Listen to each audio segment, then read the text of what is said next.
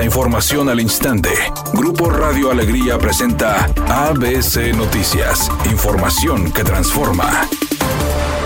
¿Qué tal? Muy buenas tardes, esta es la información. Esta mañana se registraron largas filas en las oficinas de Infonavit por el cambio de crédito. El pasado 16 de diciembre, el Instituto del Fondo Nacional de Vivienda para los Trabajadores informó que se tenía hasta el 31 de diciembre para cambiar el crédito Infonavit de salarios mínimos a pesos, pues de no concretarlo su mensualidad podría incrementarse en un 8%. La medida aplicará solamente en los créditos otorgados antes de 2016, según dio a conocer el instituto a través de una publicación en sus redes sociales, en donde explican a los interesados cómo hacer el cambio a pesos mediante cinco pasos.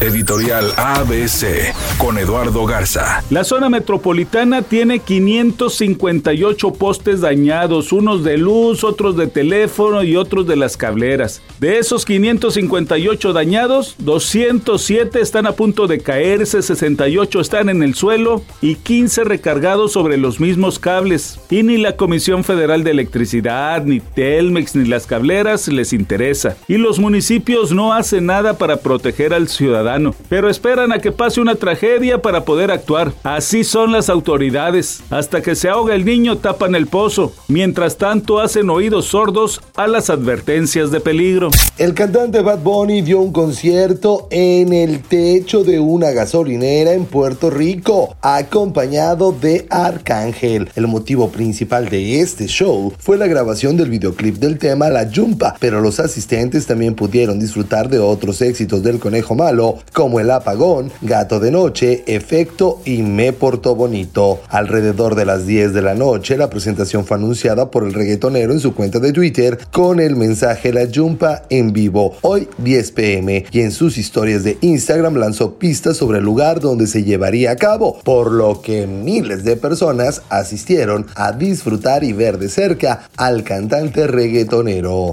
Temperatura en Monterrey 27 grados centígrados. ABC Noticias, información que transforma.